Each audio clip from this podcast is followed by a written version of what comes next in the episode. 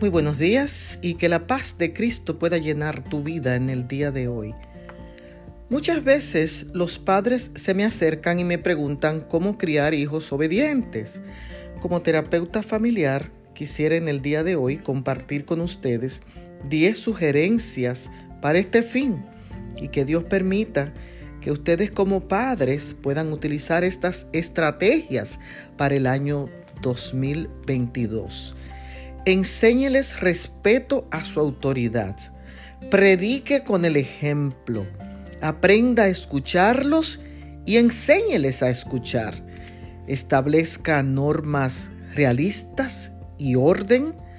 No ceda después que haya dicho que no. No pierda los estribos y comience a gritar. Ponga los objetivos bien, bien claros. Fije límites. Dígale no a un niño que es completamente desafiante. Présteles atención cuando hablan. Y por último, enséñeles respeto por Dios y por las cosas sagradas. No en balde, la palabra de Dios en el libro de Proverbios, el capítulo 23 y el verso 13 dice, no escatimes la disciplina del niño, aunque lo castigues con vara, no morirá. Que Dios pueda bendecirte en su crianza.